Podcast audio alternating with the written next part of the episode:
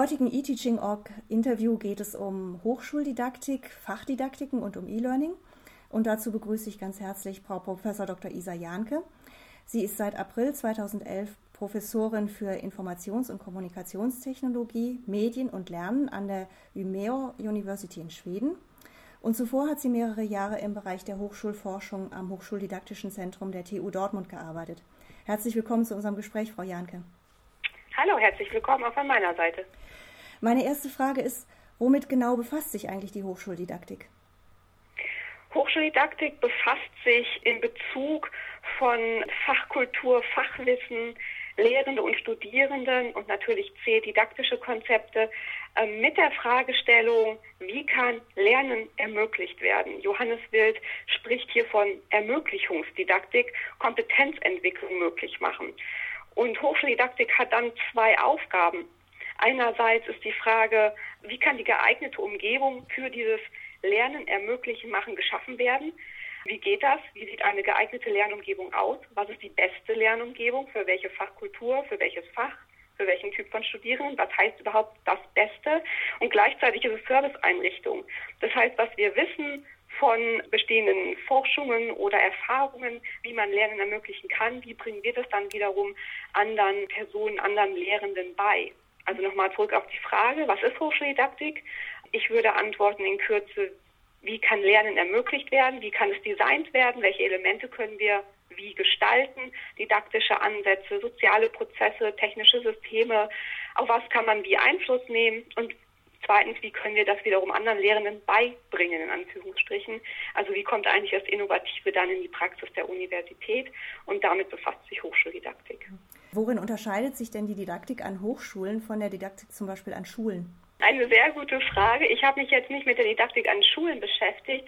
Der Unterschied könnte darin liegen, wenn man jetzt an die Lehrerbildung denkt, dass da sehr viel mehr das Verhältnis von Fachwissen, was teilweise in den Fächern dort zugrunde liegt, also mathematische Grundlagen, das Lesen lernen, dass da möglicherweise ein anderes Verhältnis zugrunde liegt zwischen, wir müssen wirklich Fachwissen noch den Schülern beibringen und das bedeutet, eine andere fachdidaktische Ansätze zu nutzen als das, was in Hochschulen notwendig ist, wo man möglicherweise eher in der Geisteswissenschaften auch das reflektierende Lernen setzt, in der Informatik, in den Ingenieurausbildungen möglicherweise mehr auf lösungsorientierte Ansätze setzt, also wo sehr viel mehr Spielraum ist, auf Basis von bestehendem Fachwissen ähm, zu experimentieren oder zu reflektieren und dann sich weiterzuentwickeln.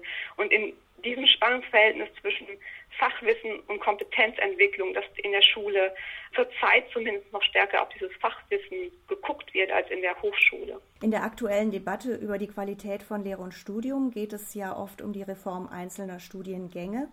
Und in diesem Zusammenhang hat zum Beispiel der Wissenschaftsrat den Vorwurf erhoben, dass die Hochschuldidaktik sich zu sehr oder vor allem mit allgemeinen Fragen beschäftige.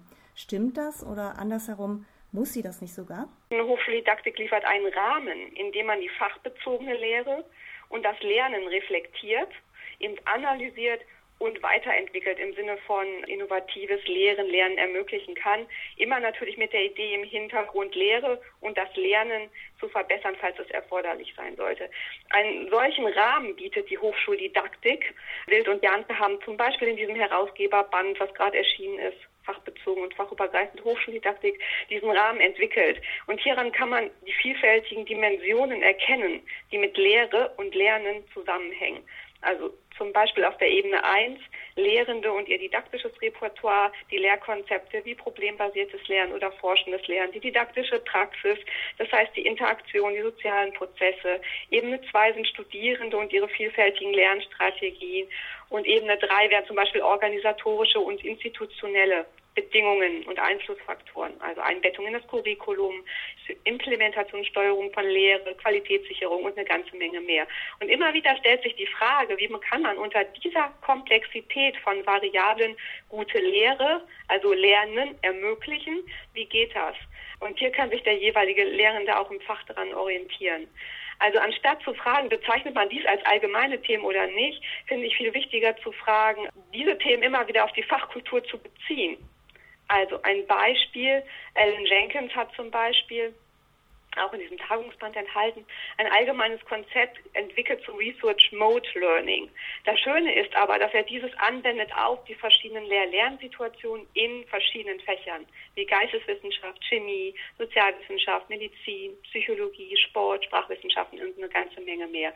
Und im Fachbezug zeigt er dann die Vielfalt auf. Und daran erkennt man auch, dass so ein möglicherweise allgemeines Thema, also eben dieses Rahmenmodell, wie es auf verschiedene Fächer ja, wie das zu, wie es genutzt werden kann. Und Alan Jenkins nennt dies the nature of student research and inquiry. Und diese Vielfalt, daran kann man dann gleichzeitig sehen, wie es in Fächern aussieht und auch davon wiederum lernen.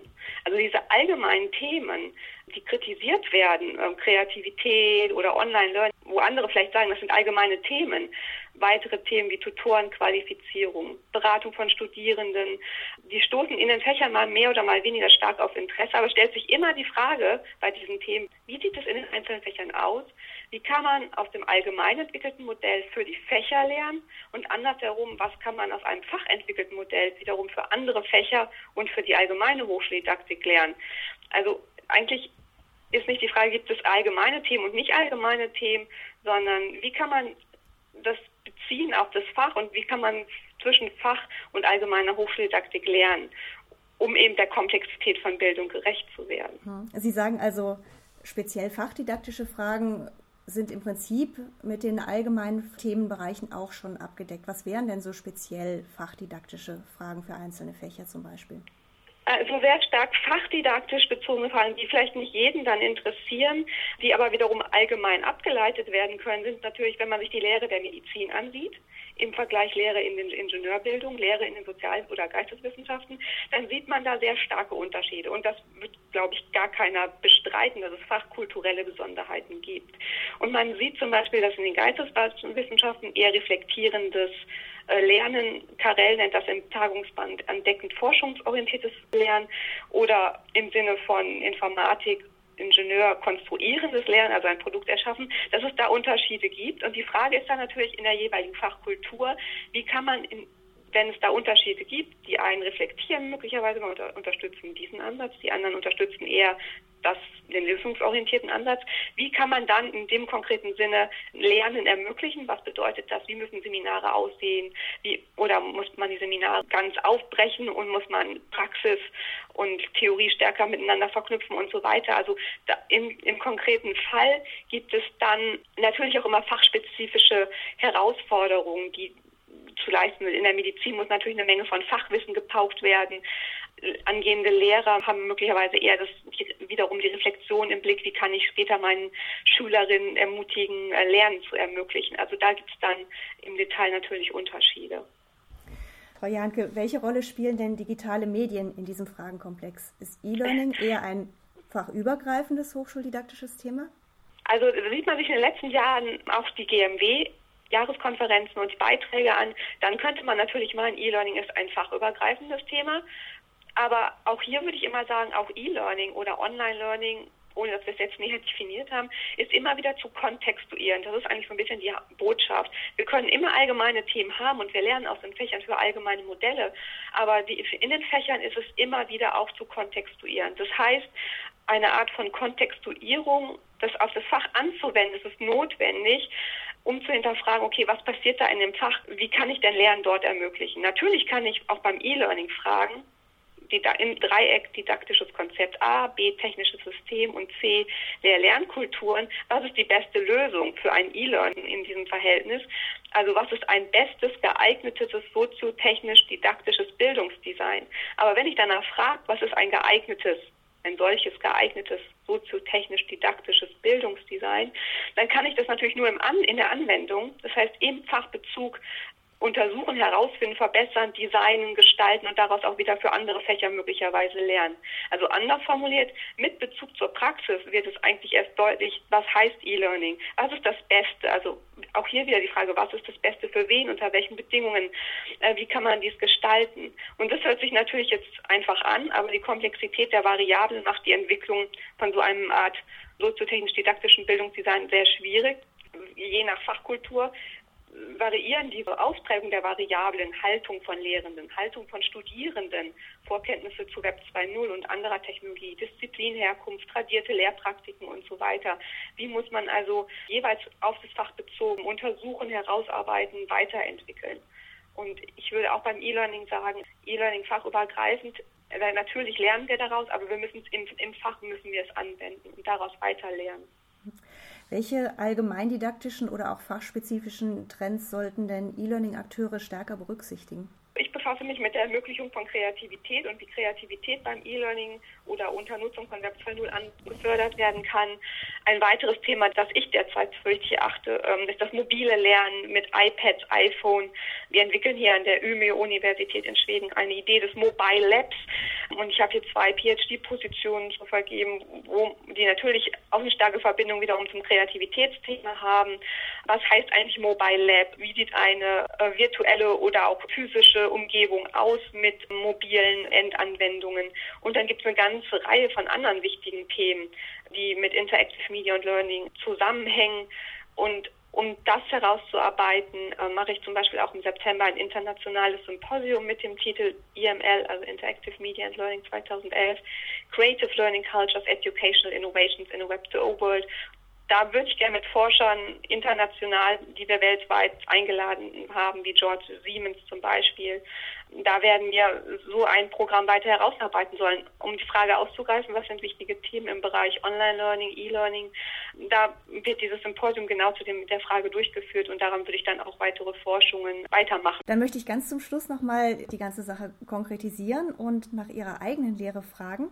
Welche E-Learning-Elemente setzen Sie denn besonders gerne ein und haben diese Elemente einen konkreten Bezug zu Ihrem Fachgebiet? Zum Beispiel setze ich Wikis ein und habe im Dortmunder, in den letzten drei Jahren in Dortmund, habe ich das Dortmunder System eingesetzt, da habe ich Blended Learning Seminare durchgeführt, ähm, habe das auch weiterentwickelt über die letzten drei Jahre hinaus, habe Foren eingesetzt, Mindmeister als Web 2.0 Tool oder Moodle äh, nutze ich und das Fachgebiet war jetzt nicht IML bezogen, sondern es war zum Beispiel in der Lehrerausbildung, Lebensphasen, Lebensformen heißt ein Seminar, Wandel in der Soziologie heißt ein zweites Seminar. Also wenn Sie diesen konkreten Bezug zum Fachgebiet meinen, gibt es da eigentlich Anwendung von Web 2.0 oder neuen Technologien und das Fachgebiet das war da nicht vorhanden. Mhm. Meinten Sie das in diese Richtung? Genau, es ging in die Richtung, ob das äh, quasi unabhängig, ob Sie solche Tools unabhängig von der Art der Veranstaltung, vom Thema der Veranstaltung oder auch von der Zielgruppe einsetzen oder ob das eben ganz speziell darauf bezogen ist. Also die, der Einsatz der Technologie ist tatsächlich unabhängig von, von dem Thema der Veranstaltung oder auch von der Zielgruppe. Es sind jetzt keine IT-Pädagogen wie hier zum Beispiel in Ümio. Wir haben hier die Zielgruppe der Lehrerausbildung, ähm, die später wirklich in der in ihrer eigenen Schule auch mit solchen Technologien umgehen wollen. Oder IT-Pädagogen ist eine Zielgruppe. Das ist auch ein ganz interessanter Bereich. Das heißt, wir machen hier in Ümio wirklich Lehre zu ICT Media and Learning und haben dort auch die Zielgruppe und haben auch das Thema Interactive Media and Learning. Das war in Dortmund anders. Da war ich in der Soziologie oder in der Informatik und habe dort, wie gesagt, Wikis, Foren, ähm, Mindmeister und Moodle vor allen Dingen eingesetzt. Hier in Ümeo entwickeln wir gerade ein neues eigenständiges Fach in der Lehre, was wir ähm, Interactive Media Learning nennen. Wir wollen auch ein eigenständiges, nicht nur Forschung, sondern auch ein Lehrprogramm dafür aufbauen. Dafür setzen wir hier auch Moodle ein. Aber hier werden auch in den letzten Jahren vermehrt Blogs und E-Portfolio-Systeme eingesetzt. Dazu gibt es auch gerade Promotionen zu diesen ähm, Themen. Hm. Das heißt, wenn ich das nochmal zusammenfassen kann, es gibt also sozusagen so allgemein übergreifende Werkzeuge, die Sie sowohl in Dortmund auch mit unterschiedlichen Zielgruppen in unterschiedlichen Fächern eingesetzt haben und jetzt auch in Ümio. Aber mhm. in Ümio werden Sie dann nochmal konkreter, dann auch aufgrund der speziellen Fachausrichtung. Ja, also Ümio mhm. prägt sich im mhm. Unterschied zu Dortmund eher darin, dass wir wirklich auch diese Zielgruppe haben von Menschen, die interessiert sind an ICT, mhm. ähm, also Informations- und Kommunikationstechnologien, an Web 2.0 Anwendungen, die später entweder in der Schule als Lehrer selbst anwenden wollen. Ja, da ist eine viel engere Verknüpfung vorhanden zwischen konkreten Bezug der E-Learning-Elemente zu dem Fachgebiet. Ja, das war in Dortmund nicht so. Ja. Frau Janke, ganz herzlichen Dank für dieses Interview. Vielleicht trifft sich ja der ein oder andere auf Ihrer Tagung, die Sie initiieren wollen. Und Sie haben auch ja, mehrfach, im, Sie haben mehrfach im Gespräch schon erwähnt, den Tagungsband, der jetzt herausgekommen ist, den möchte ich dann auch natürlich nochmal besonders erwähnen. Das ist der Band zu einer Tagung, die im März 2010 stattgefunden hat. Und Sie haben herausgegeben zusammen mit Professor Johannes Wild den Band, der jetzt erschienen ist, fachbezogene und fachübergreifende Hochschuldidaktik. Also nochmal ganz herzlichen Dank fürs Interview. Herzlichen Dank.